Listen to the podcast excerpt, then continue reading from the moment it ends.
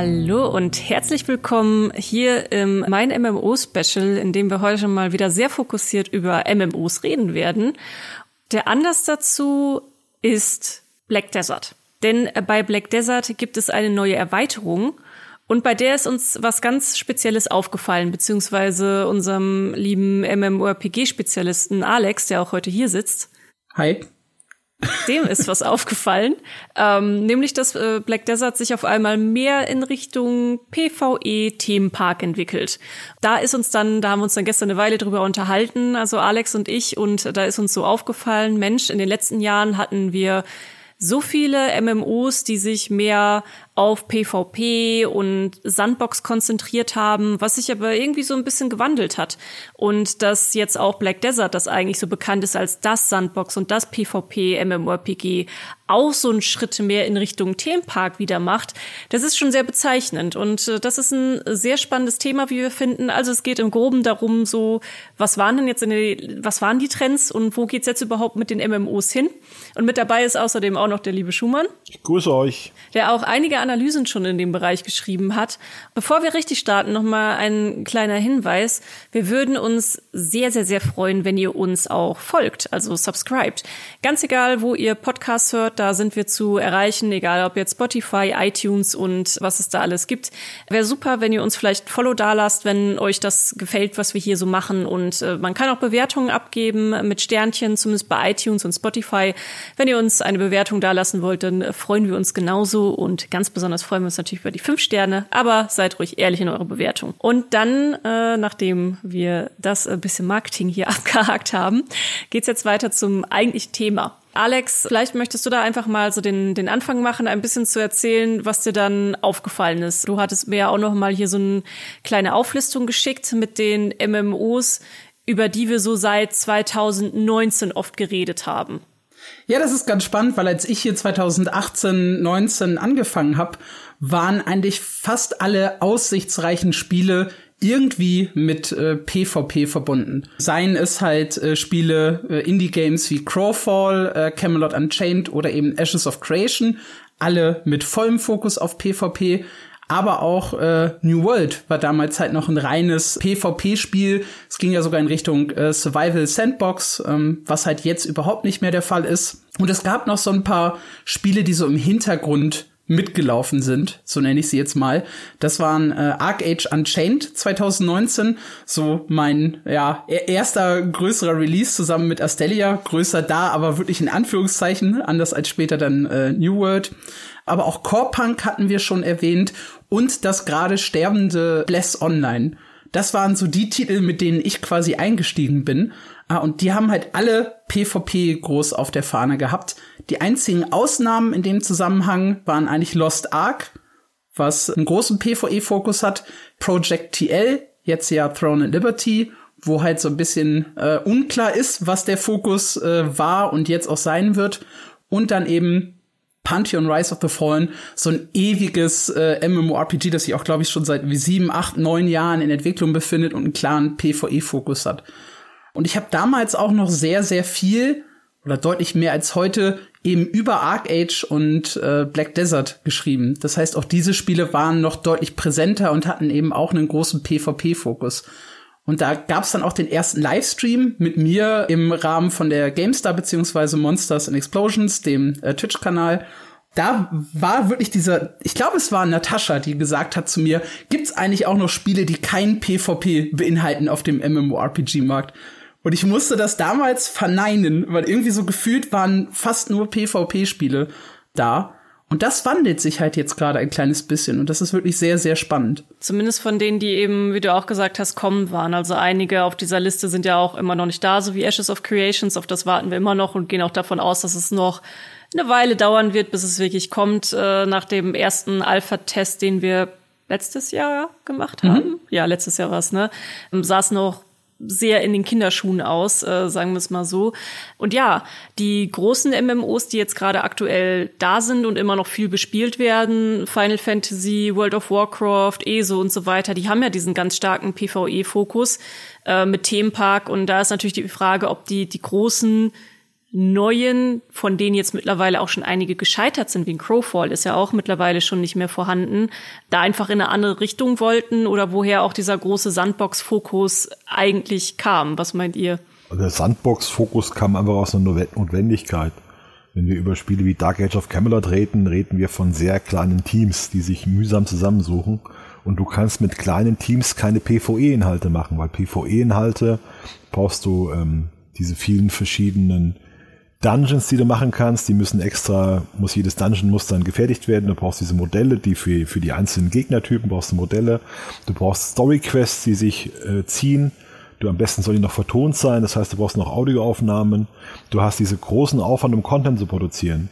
Und bei PvE-Inhalten schaffst du im Prinzip wie beim Shooter oder wie beim League of Legends schaffst du eine Map mit festen Regeln, eine Karte und dort lässt du dann die Teams selbst gegeneinander spielen und so soll idealerweise immer neuer Content entstehen.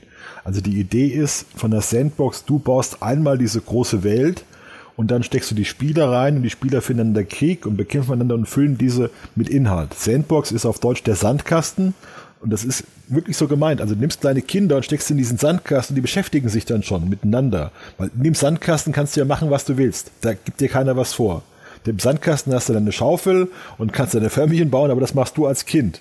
Und das andere Ding ist ja dieses Theme Park MMOPG.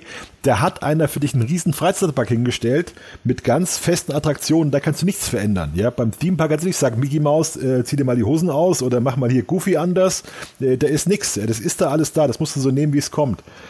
Und eigentlich, um diese großen Theme Park MMOPGs zu entwickeln, das sind die Dinge, wo wir sagen, 70 Millionen, 80 Millionen, 90 Millionen in Entwicklung und dann fortlaufende Kosten, 14 Millionen, 20 Millionen Dollar im Jahr, um das Team zu beschäftigen, das das macht. Und dieser Trend war für kleine Studios nicht zu leisten. Das kannst du mit dem Team, was Camelot Unchained hat oder was Crawfall hat, das sind 20, 30, 40 Leute maximal, irgendwo kannst du das nicht stemmen. Wenn wir über New World reden oder über Lost Ark, reden wir über 300 bis 500 Entwickler, eine Entwicklungszeit von sieben, acht, neun, zehn Jahren mit ganz viel Geld dahinter. Also Amazon müssen wir darüber reden, die haben halt einfach Geld, weil ihr euch alle ständig irgendwas bestellt für, für 19,99 Euro, das muss morgen da sein. Und Lost Ark kommt von Smilegate, die sind unglaublich reich geworden mit einem, mit einem Counter-Strike-Klon in Asien. Also die haben auch richtig Geld da. Und das muss man halt wissen. Also es war nicht, es war kein Trend, dass wir jetzt sagen, wir machen jetzt, äh, niemand mag Themepark MMOPGs, lassen wir was anderes machen, sondern es war einfach so, dass Themepark MMOPGs waren gefloppt mit, mit ESO und Wildstar 2014 in, in Europa und danach haben die Studios gesagt, wir machen keine mehr, sondern äh, das war's und danach sind halt so kleine Studios in diese Lücke geschlüpft und haben gesagt, wir machen jetzt MMOPGs, aber eben anders. Es war auch so ein bisschen ähm, die Zeit, so 2018, 19, wo äh, die Survival Games, äh, die eben genau so einen Fokus hatten, wie du es gerade beschrieben hast. Ich baue eine Map und äh, die Leute können dann daraus machen, was sie wollen, äh, sehr, sehr groß. Rust, Daisy, später dann noch irgendwie Conan Exiles, was da so ein bisschen reingemischt hat. War, war vor allem Ark war ein Riesenerfolg mit den Dinos. Ark, ja. Das Ark war wirklich extrem erfolgreich. Auch völlig chaotisches Spiel ja, irres Studio, da gibt's Geschichten, darauf man sich die Haare, aber war ein Riesenhit mit das Ding, mit den, mit den Dinos. Aber das ist auch so ein bisschen zurückgegangen in den, in den letzten Monaten, Jahren, oder? Also eigentlich, wenn ich so. Ja, eigentlich komplett. Also. Also Walheim war nochmal ein richtiges, richtiger Bringer, glaube ich. 2020 war das. Und Walheim hatte ich mir nämlich ja auch noch mal so ein bisschen als Sonderfall aufgeschrieben, weil äh, wir hatten ja diese diese Welle, wie du aussagst, Alex, dann auch mit so auf einmal wollte eben jeder mehr oder weniger das nächste Ark Survival Evolved sein, relativ günstig, eben mit dieser einen Karte so ein, so ein neues Mega Survival Hit aus dem, aus dem Boden stampfen. Ähm, da hatten wir damals auch noch, falls ihr euch erinnert, mit Last oder Lost Oasis Last glaub, Oasis. Ja, Last Oasis. Mit den Entwicklern hatten wir auch öfter mal gesprochen. Die hatten dann dieses, auch dieses Konzept, wo dann mit den laufenden Basen und wo dann äh, die Sonne immer mal wieder kommt und wenn man dann nicht in seiner Basis ist, kann man verbrennen oder irgendwie sowas. Also eigentlich auch ein ganz cooles Konzept, aber sind auch irgendwo daran gescheitert, dass es dann dieser mega Hardcore PvP-Ansatz war, wo wir da schon auch immer gesagt haben, ja, irgendwie will das doch keiner so richtig. Also alles, was so diesen Hardcore PvP-Ansatz hatte, ist dann auch irgendwo gescheitert mit ein paar ganz wenigen Ausnahmen. Und Walheim hatte dann so diese Besonderheit, dass es auch so ein paar PvE-Elemente wieder hatte. Also in Walheim hast du ja auch äh, Bosskämpfe unter anderem. Da haben wir auch ein paar Guides noch auf meinem MMO mit, äh, mit bestimmten Bossen und wie man die erledigen kann. Also da stand auch mehr so diese Kommune und zusammen durch die Welt streifen und so stand da dann auch ein gutes Stück im Fokus. Also ich habe es jetzt nicht selber gespielt, aber mit allen Leuten, mit denen ich mich drüber unterhalten habe oder auch die Artikel, die ich drüber gelesen habe, war einfach so, dass es, es wirkte nicht so so hardcoreig wie jetzt zum Beispiel in Last Oasis. Also dieses Modell hat auch ein großes MMOPG-Studio gerettet. Alex, Rätsel, welches war's? Welches Funcom? Welches M Funcom, ganz genau. Mit Age, mit, äh, die hatten sich mit Age of Conan und The Secret World eigentlich schon gekillt. Danach haben sie gesagt, hey, dieses Ark sieht doch gut aus, wir haben da noch diese Conan-Lizenz rumliegen, lass mal ein Spiel wie Ark machen mit Barbaren. Das war Conan Exiles und das hat die, hat der Studio gerettet über Nacht. Also da hat genau diese Formel funktioniert. Und welches große MMORPG-Studio ist damit gescheitert, Alex? Nächste Frage. welches, welches, ja. welches große mit Survival Games gescheitert ist mit dem, der, mit der, ja. Weiß ich tatsächlich nicht. Bethesda mit Fallout Bethesda, 76. Ja. Das ging ziemlich in die Hose, ja. Die hatten also genau diese Formel, die Conan Exiles machte, hatte, hatte Bethesda probiert und da hatten sie sich aber gewagt, sich an dem riesigen Fallout-Universum zu, äh, zu vergehen, dann was über Jahre, weil man die Leute wirklich wütend. Also Fallout 76 ist das Spiel mit dem größten Shitstorm, der gar nichts mit dem Spiel zu tun hatte, weil Leute einfach so sauer waren, dass es nicht Fallout 6 war. Äh, und die haben jetzt aber noch viel gemacht, um das Spiel noch zu retten und zu ja, verbessern. Die also, haben gescheitert, würde ich jetzt auch nicht unbedingt sagen. Es gab halt, es am Anfang war da schon wirklich viel Hass da es gab einen wirklich schlimmen Shitstorm, den fand ich persönlich auch übertrieben. Ähm, aber Alex guckt mich gerade so an, als möchte er, als möchte er was sagen. Äh, die, die Rettung, ich, ich überlege das jetzt gerade, ich war nie tief in Fallout drin, aber die Rettung war doch auch so der Wechsel hin zu mehr PvE und kooperativer Arbeit, oder? Ja, ja. Was ja genau ja. unser Thema ist. Wollte ich auch gerade sagen, bei Fallout 76 war es damals so, oh, das war teilweise wirklich fies mit dem Shitstorm, der da rum war. Da hat mir dann tats tatsächlich auch die Entwickler und bisher da zum Teil auch ein bisschen leid getan ich kann es natürlich verstehen, warum Leute da echt nicht happy mit waren, weil es eben auch genau dieser Sandbox und die Spieler sind die NPCs und ihr, ihr macht euch eure Welt da schon selber und könnt das halt jetzt im Fallout-Universum machen. Aber da gab es dann vor, müsste jetzt auch schon wieder zwei Jahre her sein, äh, dieses, dieses große, vielleicht sogar drei Jahre, Gott seit der Pandemie ist meine Zeit, ist mein Zeitempfinden einfach so schlecht geworden. Dieses äh, große Update, wo dann die NPCs kamen und Quests.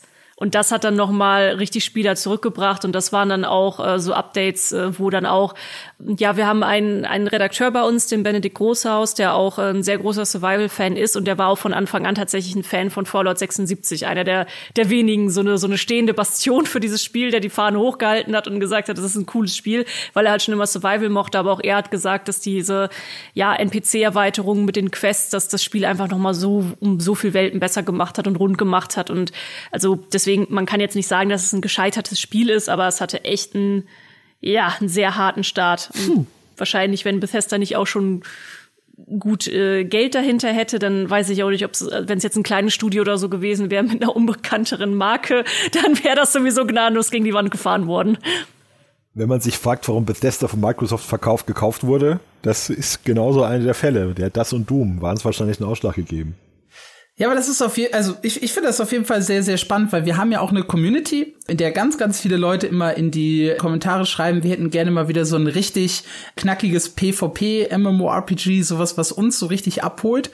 Und wann immer dann ein, ein PvP MMORPG kommt, landet es aber in der Regel dann doch eben in der Nische.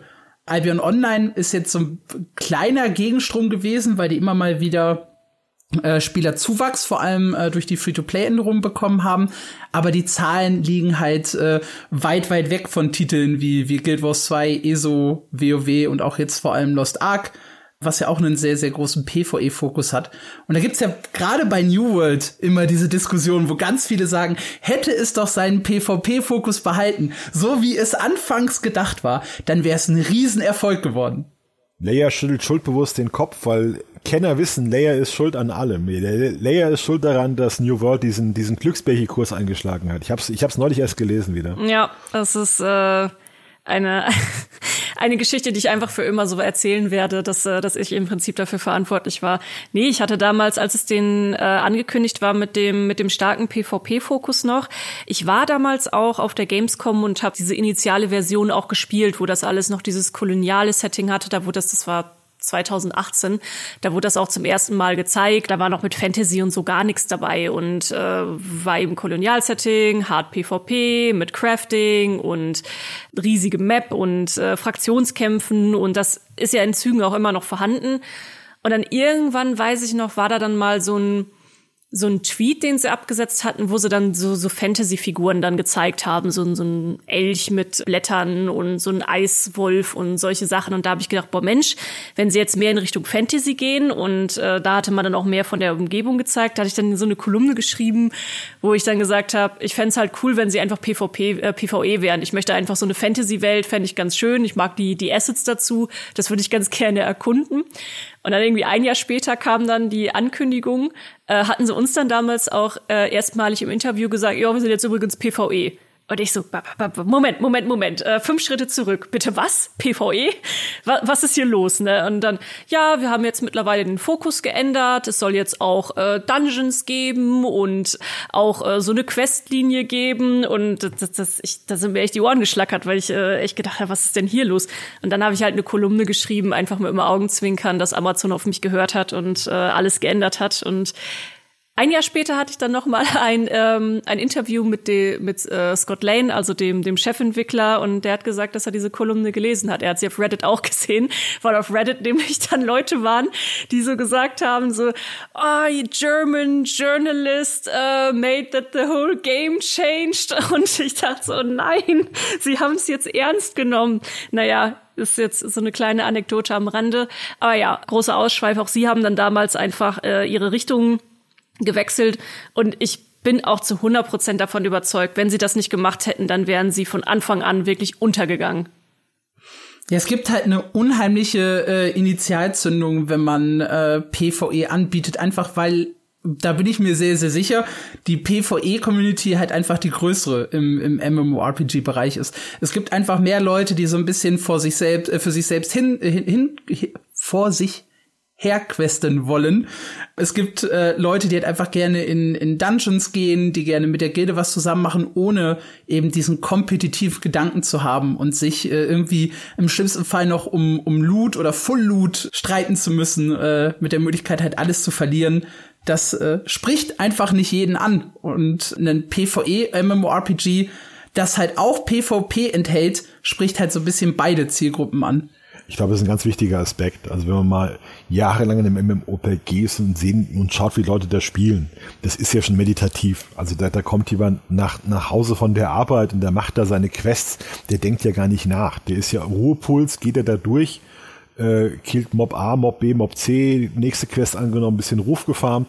Da ist ja wirklich nichts, was auch nur ein Annähern annähernd ein Höhepunkt wäre. Das ist wirklich wie, äh, ich gehe auf die Couch, setz mich hin, mache einen Fernseher an, lass mich berieseln. Also so wird hier MMORPGs gespielt. Du hast ja das Gefühl, du machst irgendwas, irgendwas ganz Entferntes, was dich irgendwie voranbringt, dass du auf irgendeinen absurden Ruf hinarbeitest oder irgendeine EXP-Balke wird voll. Wichtigste für MMORPG-Spiele ist, dass ein Balken von links nach rechts anwächst. Das gibt ein sehr gutes Gefühl. Und was man dafür macht, ist zweitrangig. Hauptsache der Balken wächst an. So, und das sind ja die Leute, die spielen. Das kannst du eben auch noch mit 30 machen, ja? Oder mit, mit 35, wenn du von einem stressigen Arbeitstag kommst. Wir sehen ja, die MMOPG-Spieler werden immer älter. Da brauchen wir keine Statistik für, das ist völlig klar. Mit, mit, mit WoW haben viele angefangen, das war 2005, da waren viele 16, 17, 18. Die sind heute 35, ja? Also, kann dir jeder, ist ja Mathematik einfach. Du, du kannst halt, wenn du mit 15 WoW angefangen hast, bist du heute halt Mitte 30 und hast dann deinen Job, du kommst irgendwie nach der Arbeit nach Hause, willst irgendwas machen, was dich entspannt. Und ich glaube, da lässt dann auch viele drüber, aber ich glaube, so viele, so spielen viele Leute MMORPGs heute. Und so diese Phase mit, mit Hotshots und ich bin der Geilste und ich hau ja sechs Stunden rein, hab Headset auf, red mit keinem, außer mit meinen Leuten und dann bin ich total kaputt und geh ins Bett. Die hast du von, 14 bis 22, 23, dann ist es auch vorbei. Du kannst das nicht, du, du, kannst nicht deinen Job haben, kommst nach Hause und bist der Hardcore, der Hardcore WoW-Junkie, der sechs Stunden durchzockt. Das hältst du nicht durch. Ja, da kannst du noch so viel Red Bull saufen. Es sei denn, du äh, machst das äh, zum Beruf oder halt wirklich in deiner Urlaubszeit, wenn halt irgendwie in WoW ein großer Raid oder so rauskommt, ne? Da gibt's ja die, die Verrückten. Ja. Aber ich, ich kann das, ich kann das äh, voll unterschreiben. Also das für mich äh, entspannendste in letzter Zeit war tatsächlich durch New World zu laufen, ein bisschen bisschen mein, mein, mein Crafting äh, hochzuleveln, also ne, sammeln, Holz fällen, Steine äh, einsammeln, das, was man halt so macht und mit äh, einfach einer riesigen Horde von Menschen durch die Gegend laufen und Truhen öffnen. Also es ist ja in, in New World, um meine Rüstung, um meine Rüstung zu verbessern, ja, muss ich meine Kompetenz steigern. Und um diese das Kompetenz zu steigern, ist das effektivste tatsächlich, große Boss-Truhen aufzumachen. Du sammelst dich also mit 40, 50 Leuten an einem Ort, läufst einfach los. Die kleinen Mobs lässt du links liegen oder wenn du eine lustige Truppe hast, klatschen sie auch alle gemeinsam um. Und dann ziehst du einfach nur durch Gebiete und öffnest Truhen. Das machst du ein, zwei Stunden lang, dann hat sich dein Gearscore erhöht. Du bist glücklich, weil du was erreicht hattest. Ja, die Karotte vor der Nase hat voll gezogen und du warst noch mit Leuten unterwegs, hast ein bisschen im Chat gespammt und wenn du halt nicht im Voice-Chat bist, hast du nebenbei noch eine Netflix-Serie geguckt. Zack, fertig, lustiger Abend. Ich wollte gerade sagen, da steht dann ja auch, wenn du mit einer größeren Gruppe unterwegs bist äh, oder vielleicht dann mit drei, vier Leuten davon im Voice-Chat oder so verbunden bist, steht dann ja auch so ein bisschen das Soziale einfach im Vordergrund, dass man, da will man ja auch nicht.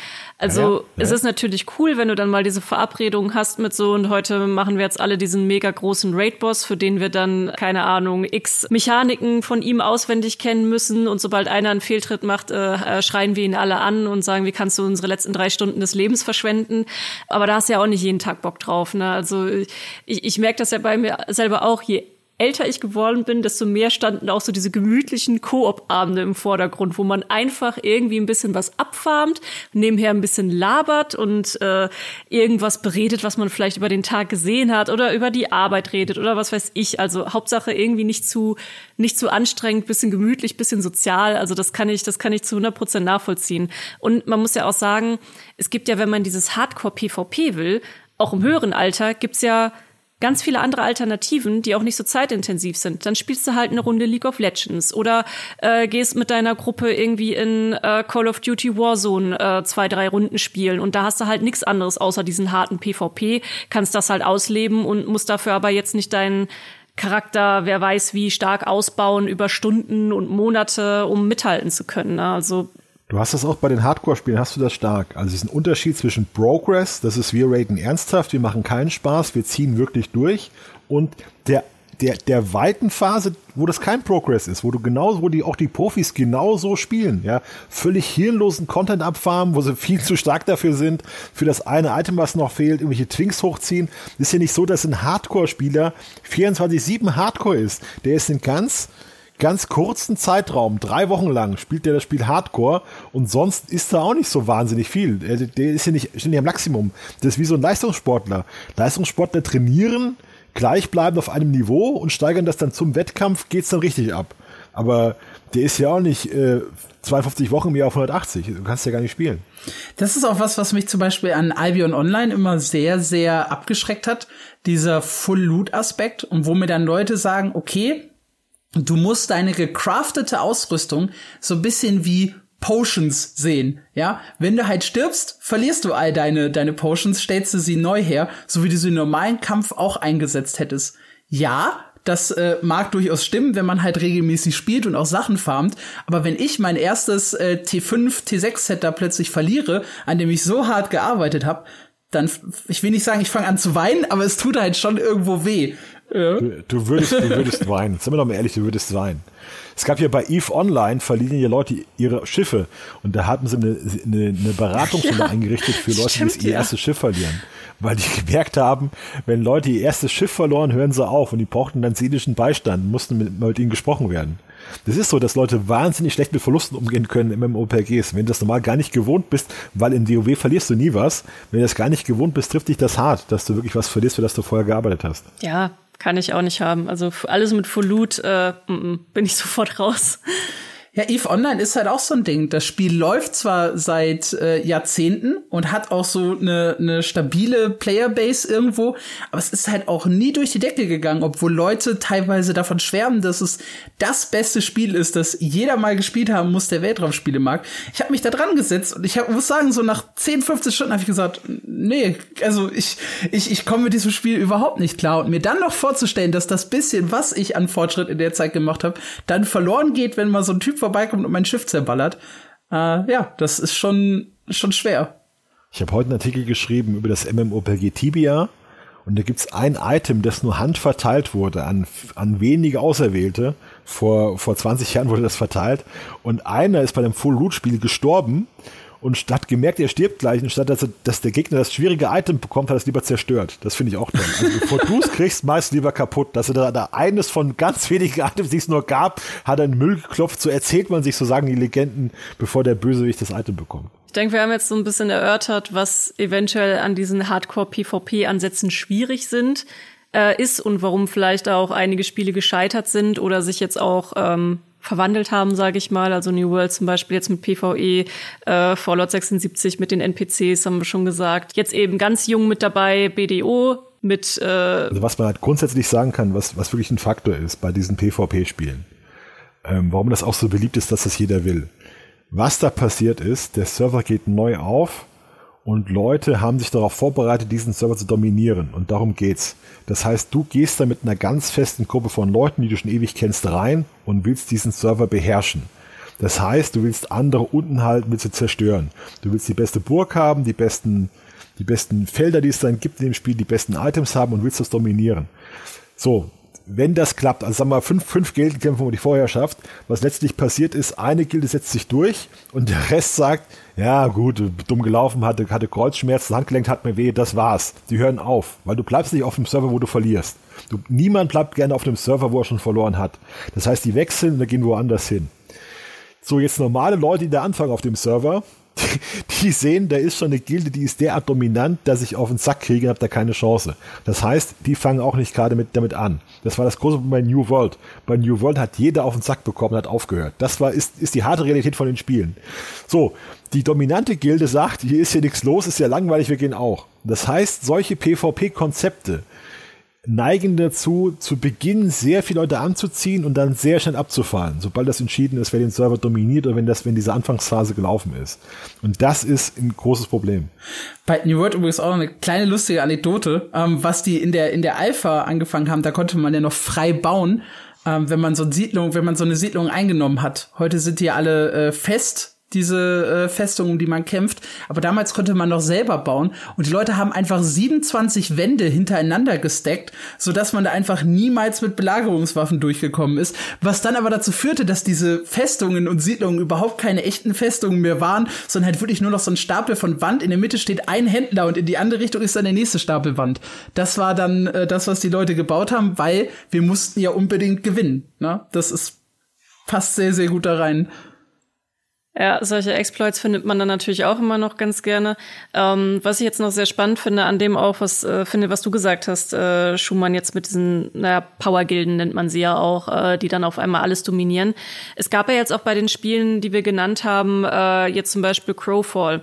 Die wollten ja genau das verhindern, hatten auch ein System mit eingebaut, ähm, das dann quasi es immer so ein Reset gibt von, äh, von dem Kampf um den Thron sozusagen. Die haben sich das so ein bisschen Game of Thrones mäßig vorgestellt. Es gibt da halt so einen Thron und äh, das wird man dann spielt man in einer Season und danach wird jemand Neues ausgelotet, neue Ausrüstung, alles neu, bam. Sind aber auch gescheitert. Diablo Immortal ist ja also das Handyspiel für Diablo, ist ja auch ein komplettes MMORPG und die machen auch diese Fraktionskämpfe. Und mit denen hatten wir letztens auch, oder hatte ich letztens auch ein Interview und habe die auch gefragt, ja, wie wollt ihr denn das verhindern mit den Powergilden und mit PvP äh, irgendwie ein bisschen schwierig auch Diablo mit eurem Crazy Loot ja, das wird sich auch schon alles so ein bisschen von alleine einpegeln, weil es sind ja so viele Leute, das gleicht sich dann schon irgendwie aus mit dem Overpowered sein und wir machen das ja dann auch irgendwie mit Seasons und so. Äh, da bin ich mir auch noch nicht so ganz sicher, ob das wirklich dann auf Dauer funktionieren wird. Also irgendwie scheint da ja trotzdem der Wurm drin das zu sein. Das ist meine Lieblingsaussage. Das Dieses, das wird sich schon irgendwie einpendeln. Bei New World gab's, da habe ich das im Interview, ich glaube, drei, in drei verschiedenen Interviews gefragt. Und wie achtet ihr darauf, dass die äh, Population nicht irgendwie, dass da eine Unausgeglichenheit gibt und eine auf einem Server dominiert? Ja, wir setzen da schon Anreize und das wird sich schon einpegeln. Das hat sich auf den meisten Servern nicht eingepegelt. Auf den meisten Servern dominierte halt immer eine Fraktion. Das ist definitiv ein Punkt. Selbst äh, in, in Guild Wars 2 und äh, ESO, wo es diese äh, ja, Realm versus Realm Kämpfe gibt, beziehungsweise Server gegen Server, auch da äh, kommt es immer mal wieder vor, dass halt ein Server oder eine Fraktion hart dominiert. Und Guild Wars 2 hat das auch über, ja, jetzt bald zehn Jahre nicht in den Griff bekommen, da eine ordentliche Balance reinzukriegen. Bei World of Warcraft genauso sagt man gekippt, das ist ein gekippter Server. Das heißt auf Deutsch, eine Seite hat 95% der Spiele, die andere Seite hat 5%. So, das ist ein gekippter Server. Da kannst du auch nichts machen. Dann legen sie es irgendwie zu Clustern zusammen oder so. Aber das ist ein Problem, das bei WoW seit Jahren besteht. Deshalb wird auch PvP immer unwichtiger in, in WoW. Ja, also es versuchen das alles dazu zu tun, damit es damit es eigentlich zu keinem PvP kommt, weil das vielleicht das Spiel kaputt machen würde. Das hast du aber bei so vielen MMOs, die jetzt auch äh, in irgendeiner Form PvP mit anbieten, dass es dann innerhalb des MMOs gar nicht so eine in Anführungsstrichen wichtige Zielgruppe ist. Also bei ESO kannst du ja auch PvP machen, macht aber auch keiner. Bei Warframe, äh, hier dieses äh, Sci-Fi-MMO, ist PvP halt auch, es gibt halt Leute, die machen es, ist aber auch nicht so beiläufig, beziehungsweise Alex hat gerade noch so ein bisschen mit dem Kopf geschüttelt bei ESO, da gibt es auf jeden Fall auch eine PvP-Community, aber du würdest jetzt, glaube ich, auch nicht sagen, dass das jetzt irgendwas ist, was die Leute ins MMO reintreibt, oder? Nein, es ist nicht die dominante Fraktion, aber es gibt halt äh, schon ganz, ganz viele Leute, die sehr, sehr gerne PvP spielen und auch Leute, die, glaube ich, nur PvP spielen würden, wenn es ordentlich wäre. Aber das ist halt der Punkt. Das ordentlich umzusetzen ist sehr, sehr schwierig. Das ist ja, ist ja bei ESO ist es ja kein PvP in der offenen Welt, sondern ist dann abge, abgespaltet in dieses Cyrodiil. Bei Guild Wars 2 hast du auch, das ist, ja, ist das Konzept von Dark Age of Camelot im Prinzip. Dass du PvP machst, aber nur in bestimmten Zonen. In der, in der Theorie soll ja auch das PvP immer helfen bei Content-Flaute. Also wenn im PvE wenig los ist, weil äh, es nun mal diese ganz großen Update-Zyklen gibt, wo eben ewig auch an neuen Erweiterungen Themenpark MMORPGs entwickelt wird, gibt's ja immer ein paar Monate Flaute, wo man dann mal hier und das macht, äh, zum Beispiel jetzt in New World äh, Ton ablaufen äh, in einer großen Gruppe. Äh, und PvP soll ja in der Theorie einfach immer da sein, so ja, das, das kannst du halt immer machen und wenn Content Flaute ist, machst du halt das. Aber ich glaube, dass das in der Praxis halt auch nicht so wirklich so funktioniert. Es gibt halt, es gibt halt einen riesen Unterschied bei PvP zwischen strukturiertem PvP in den Arenen, in den Schlachtfeldern und dem wirklich dem Open PvP. Das strukturierte PvP ist wie bei World of Warcraft, du hast Schlachtfelder 10 gegen 10, 20 gegen 20, du hast die Arena, ja, 2 gegen 2, 3 gegen Pokémon 3, 5 gegen 5. Das ist kein PvP, aber du hast wirklich, das ist immer strukturiertes PvP. Und das funktioniert, das ist sportlich, kann man sagen. Das ist auch das, was LoL ist. LoL, League of Legends ist strukturiertes PvP im Prinzip oder auch die Shooter, Counter-Strike, äh, all das ist strukturiertes PvP. Das andere ist wirklich dieses Open PvP und Open PvP ist immer unfair, weil du kämpfst nicht wir treffen uns hier und spielen 5 gegen 11 gegen 11 Fußball gegeneinander, sondern das ist, drei Leute überfallen dich auf der Straße nachts um zwei, rauben dich aus und lassen dich liegen. Das ist, das ist Open PvP. Ja, also das hat nichts Faires. Es gibt ja den Begriff Genken. Genken heißt, du überfällst wen und der ist chancenlos. Das ist Genken. Ja, und dann wird immer diskutiert, äh, ja, wir wollen PvP und dann heißt aber niemand sagt, er ist ein Genker, sondern jeder sagt, ich suche eine faire Herausforderung. Und das ist aber, das ist einfach, ja, also Open World ist, ist, ist inhärent unfair, frustrierend und, und äh, trifft so ganz tiefe Emotionen. Also wenn du PvP spielst, hast du immer das Gefühl, du bist gerade völlig zu Unrecht, äh, hast du verloren, weil der andere viel stärker war als du oder weil irgendwas schief ging oder was, was unbalanced ist, weil was unfair ist, weil jemand ist ein fieser Exploiter und Cheater, da hat ja eh da Kartenhacks und was weiß ich nicht alles, Buffbots. Und das ist halt auch so. Deshalb sind PvP-Spiele grundsätzlich toxisch. Also die Leute hassen sich wie die Pest in offenen Spielen, offenen PvP. Und äh, du hast aber auch, dann tun immer Leute so, als wären sie die edlen Ritter und, und sie halten sich an die Regeln. Ist jede Diskussion über PvP ist so, ich halte mich an die Regeln spiele völlig fair und nur der andere nutzt gemeine Tricks bei New World. Bei New World melden sie mich, obwohl ich nichts gemacht habe, damit ich vom Server gebannt werde, weil Amazon so blöd ist, ja. Und, und das hast du überall, ja. Also, äh, ja. ja. Das war auch der Grund, warum sie bei New World dann das offene PvP ausgeschaltet haben. Es war ja ursprünglich auch mit Open PvP geplant und da hatten sie dann auch erzählt, dass in den Beta-Tests haben sie dann, oh Wunder, wer hätte damit rechnen können, festgestellt, du warst ja am Anfang an dieser, an dieser Insel da auf, dass dann da die ganzen Leute, die schon länger drin waren, einfach nur gewartet haben auf Leute, die neu in der, bei der, bei dieser Insel aufwachen und das Spiel anfangen und die halt einfach aus Spaß niedergekloppt haben. Ne? Und gesagt, hm, vielleicht haben wir ein, ein Problem in unserem Konzept. Das war bei Last of Oasis am allerschlimmsten. Das war eine der, der, der, der Spiele, die ich halt auch zu, zu Release ausprobiert hatte, wo ich gesagt habe, meine Güte, da waren dann eine, eine Gruppe aus irgendwie 15 Spielern, die an der Startposition gekämpft haben und hier, äh, guck mal, du, du spawnst und hast direkt 15 Leute in der Fresse. Super. So, so macht ein Einstieg ins Spiel richtig Spaß, ja. Ja, und es wird immer diese Gruppe von Leuten geben, die sich genau da den Spaß draus macht. Da dann irgendwie mit 15, 15, 20, keine Ahnung, Leuten dann stehen und einfach nur die armen kleinen Trottel dann niederschlagen, ja.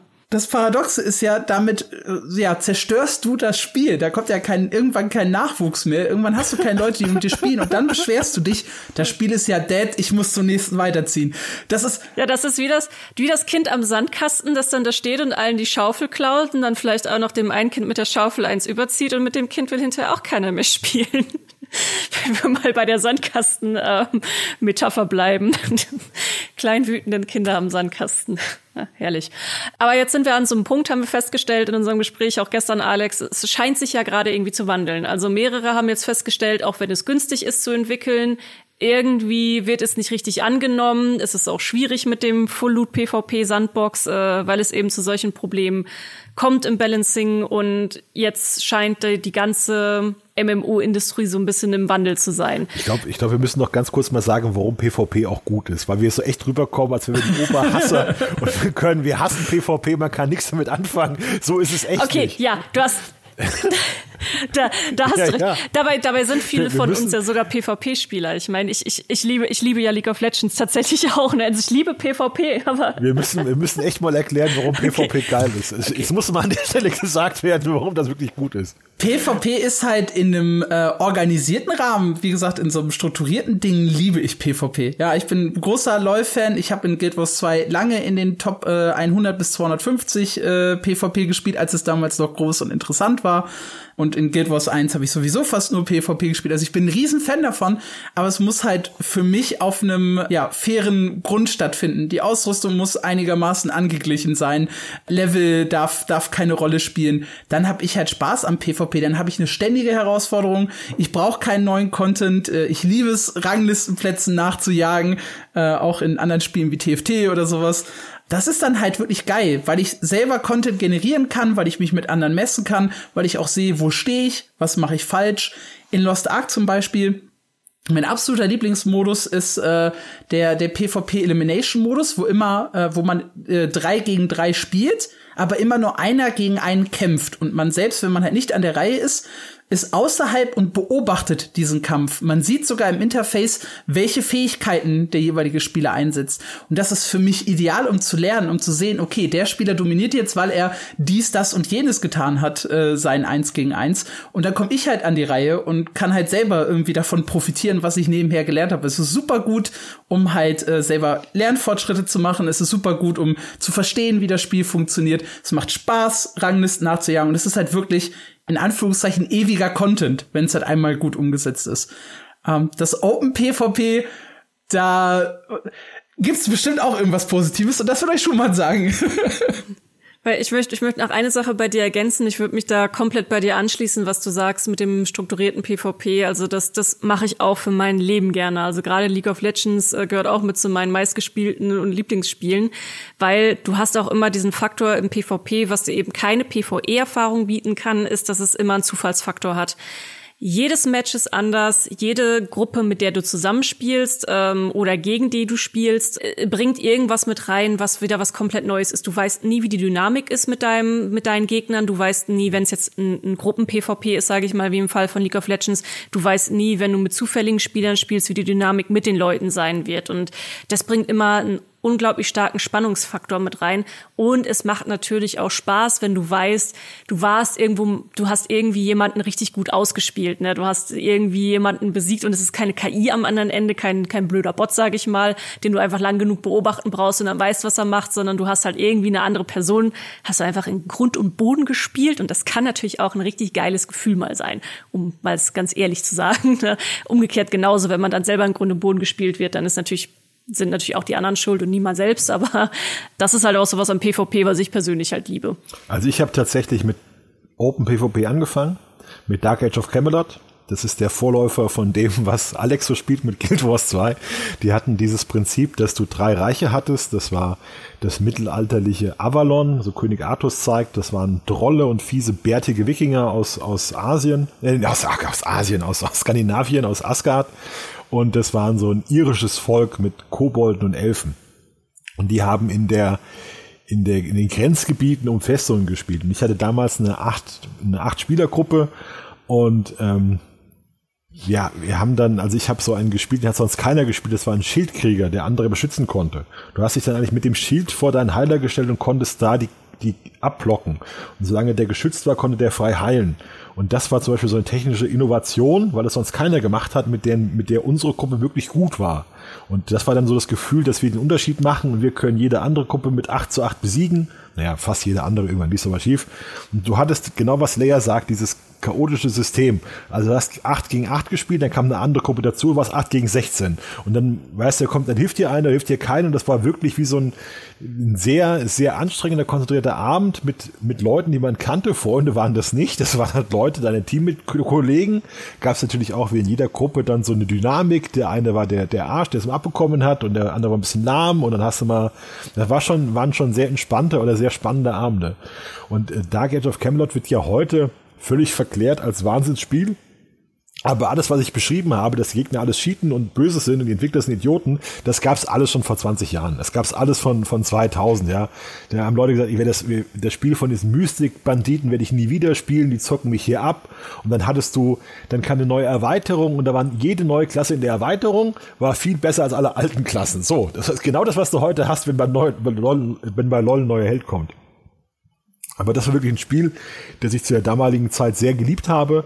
Und du hast eben überall Adrenalin, es war eigentlich ständig Power drin.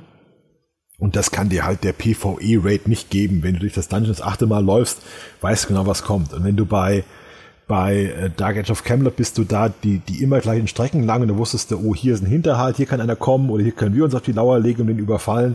Und das war natürlich immer, immer neu und es war wirklich spannend. Also ich kann das schon verstehen. Aber auch da, hast du eben bei Dark Age of Camelot ganz viele Frustabende, weil wir wollten gerne 8 gegen 8 spielen. So, was ist passiert? Wenn wir zu viele 8 gegen 8 gewonnen haben, haben die Gegner gesagt, das ist ja total bescheuert, wir tun es jetzt zusammen, machen die platt. Ja, dann hast du plötzlich 8 gegen 16 gekämpft. Oder natürlich haben wir auch, wenn, wenn dann gab es da welche, die wollten 1 gegen 1 spielen. Und natürlich, wenn du mit 8 Mann einen siehst, rennst du mit denen mal eben drüber, ja. Das heißt, der eine ist völlig chancenlos, wenn er mit acht Leuten abschlachtest. Macht ihm auch keinen Spaß. Und da hast du natürlich diesen Konflikt, hattest du auch in solchen Open PvP MMORPGs immer. Das macht dann auf der einen Seite auch den Reiz aus, weil es eben unfair ist. Und wenn du dann doch gewinnst, hast du dich eigentlich in der völlig geordneten Umgebung durchgesetzt. Das ist ein gutes Gefühl. Oder was halt auch viel stärker war als heute, ist, du machst dir einen Namen in so einem Spiel. Also du hast einen Server mit, mit 4000 Leuten es sind diese acht Leute, da weißt du genau, ja, ich wusste genau, da kommt die Gruppe, da ist der, der, der Tank und der ist der Heilen, auf den muss ich aufpassen. Da wusstest du genau, ach, der ist heute wahrscheinlich nicht da, der ist wohl krank.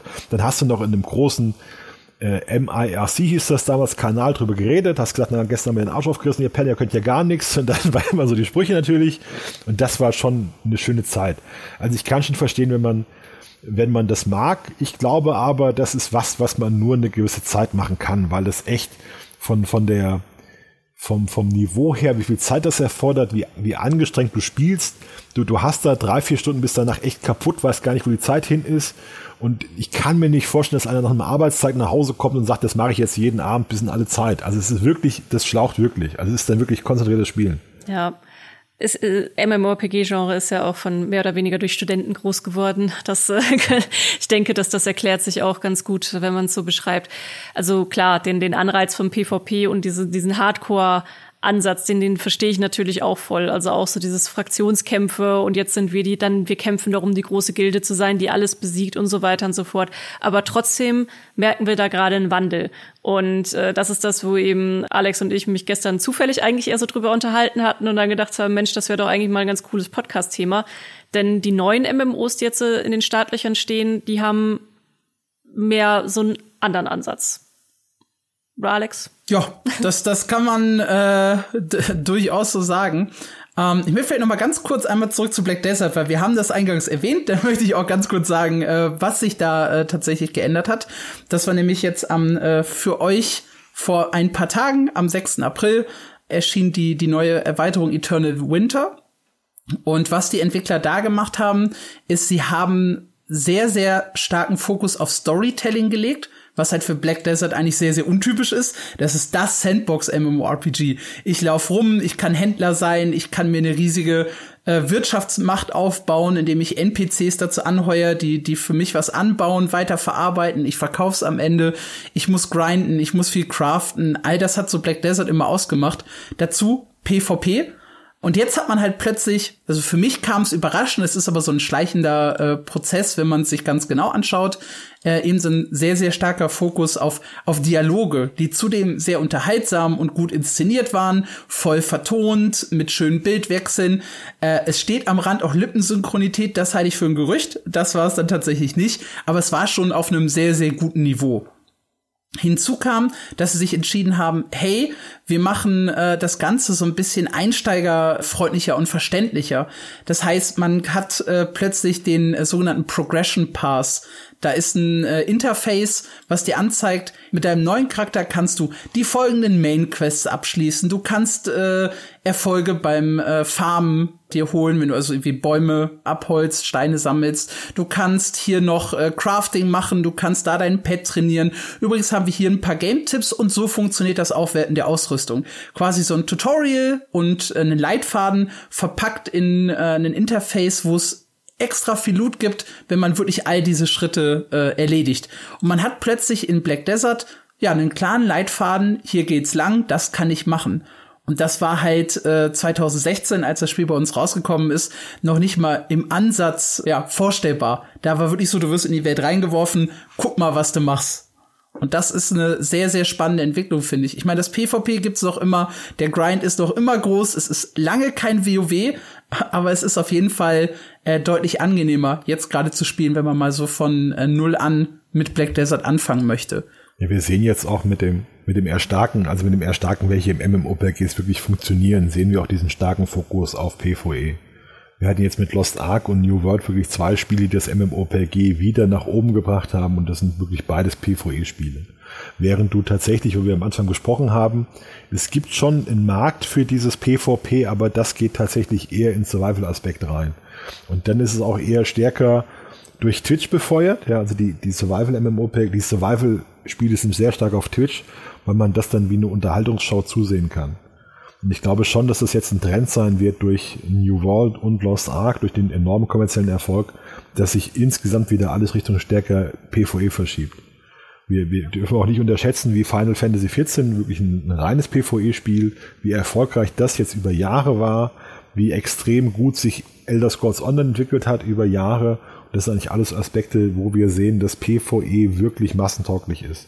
Und ganz ganz, ganz privat von, von, von meinem MMO her. Wir sehen, dass bei MMORPGs gibt es zwei große Worte, die Leute abschrecken. Das sind PvP und das sind Mobile. Also wenn, mit den beiden Worten, wenn du mit denen kommst, hauen Leute eigentlich ab.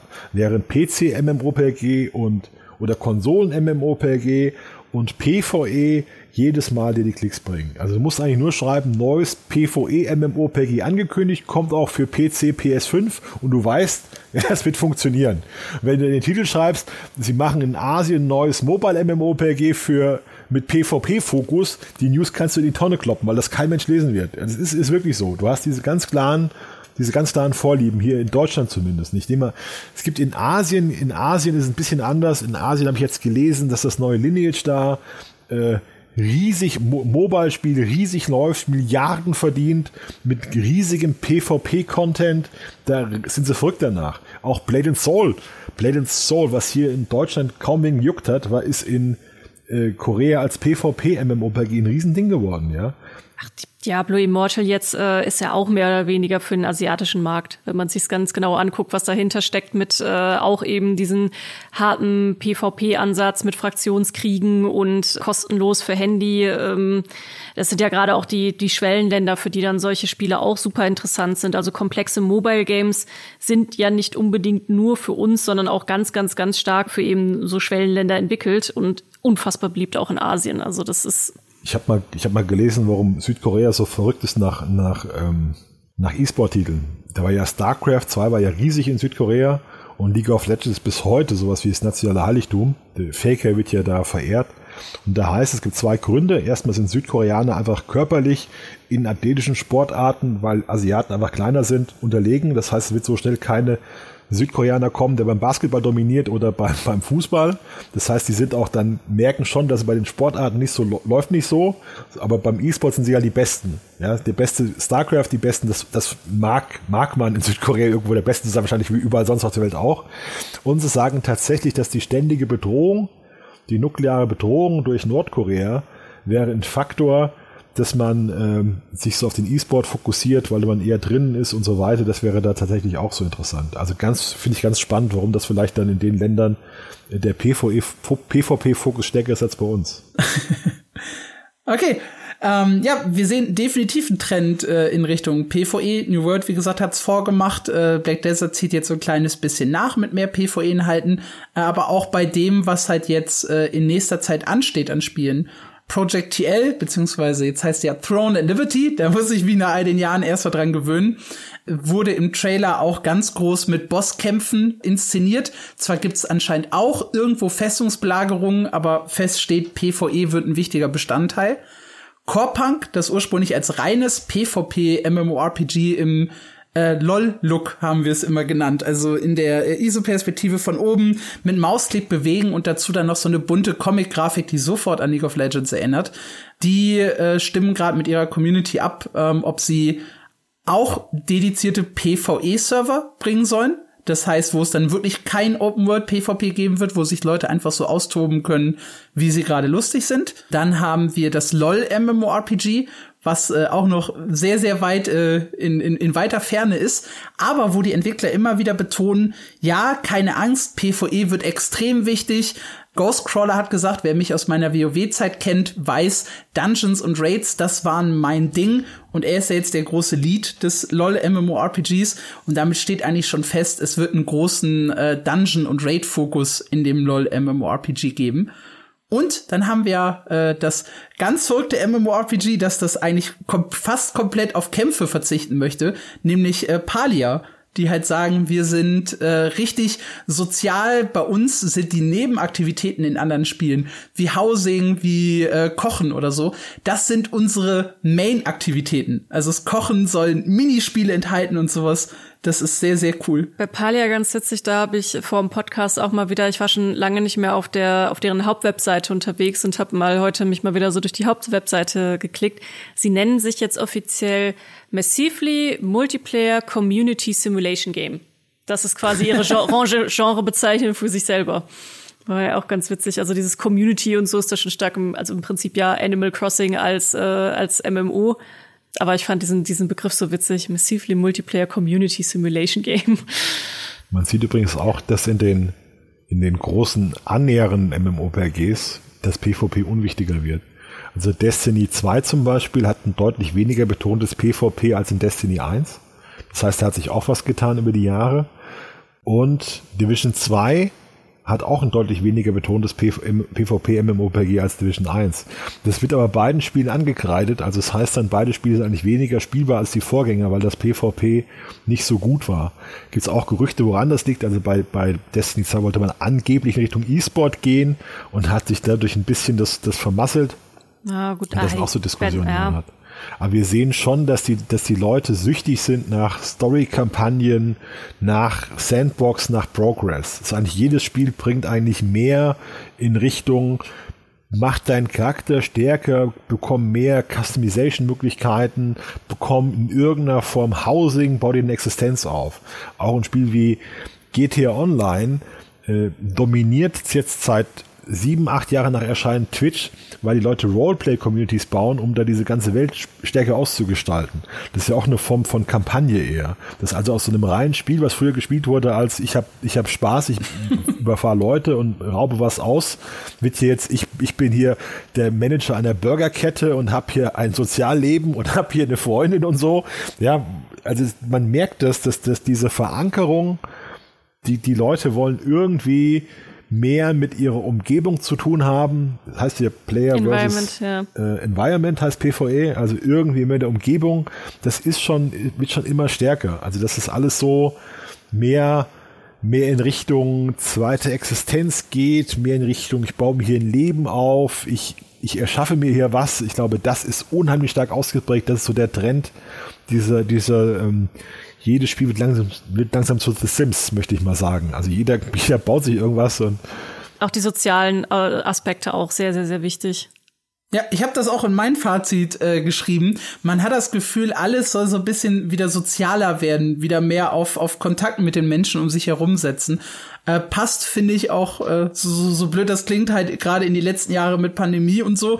Da war halt äh, sehr, sehr viel Sozialleben einfach eben über die Online-Welt, wo, wo du es ausgelebt. Also bei mir fast nahezu.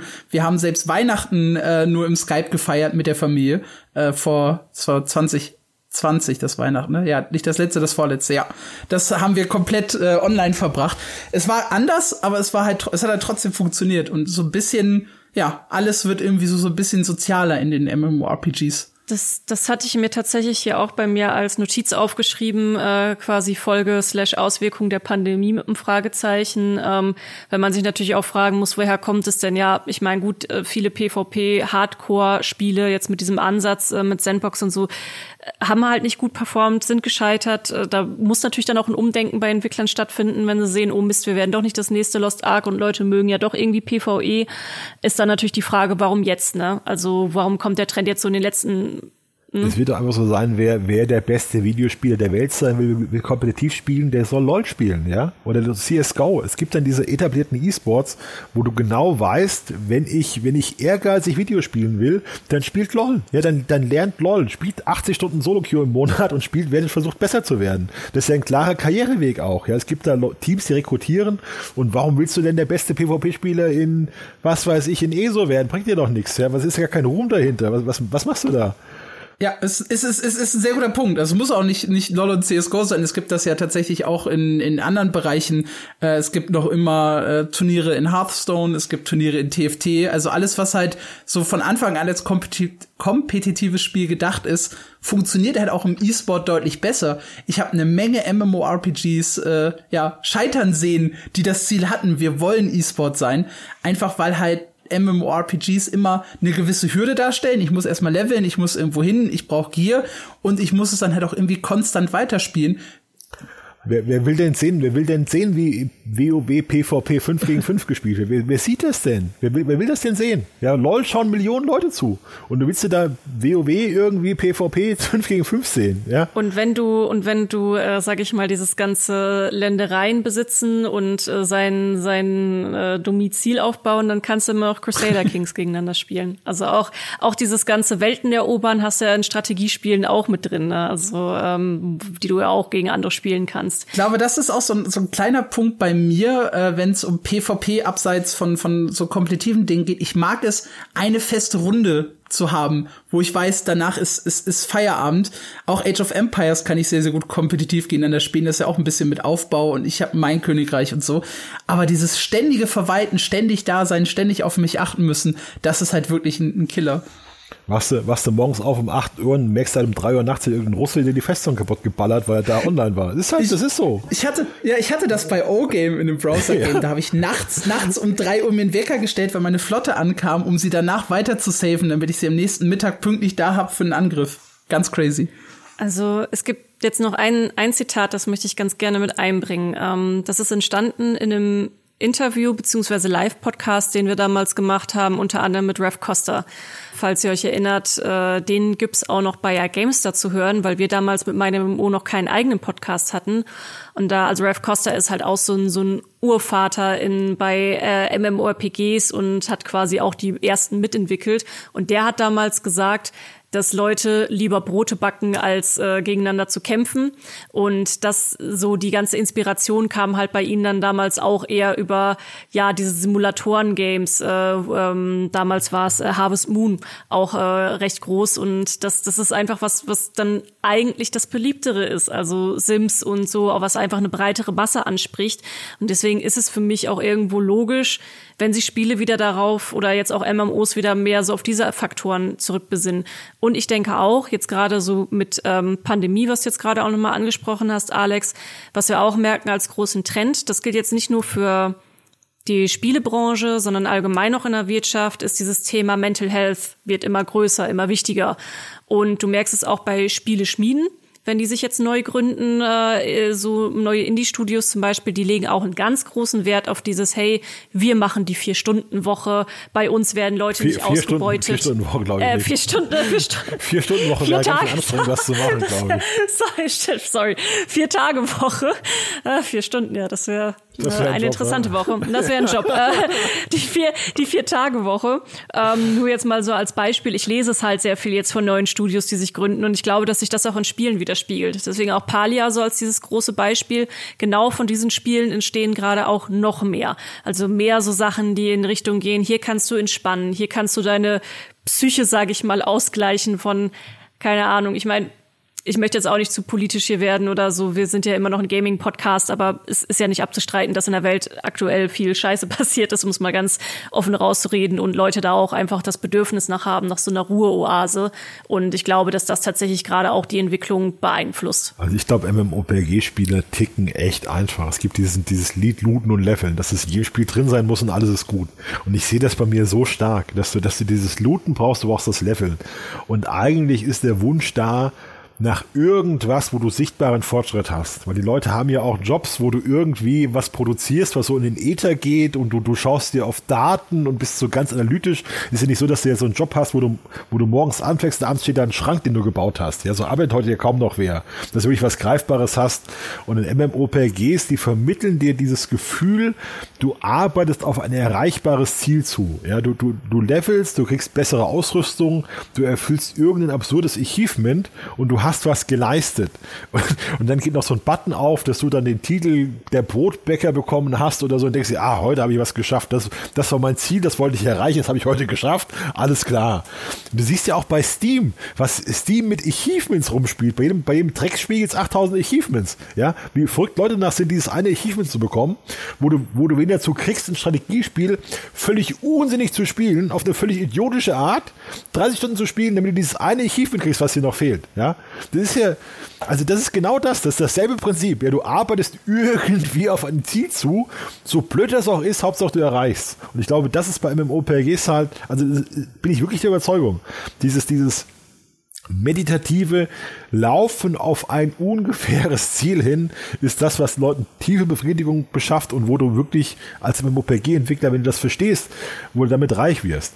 Und ich kann auch verstehen, wenn einer, wenn ein Hardcore 16-jähriger PvP-Spieler, der der Beste sein will, der dann sagt, ihr, ihr, ihr MMORPG-Rentner mit euren Glücksbärchen-Scheiß, lasst mich bloß in Ruhe, weil es ist, ja, ja, er hat schon recht. Klar, ist so, aber ist halt, ja, Pech gehabt. Wir sind halt mehr. Ja.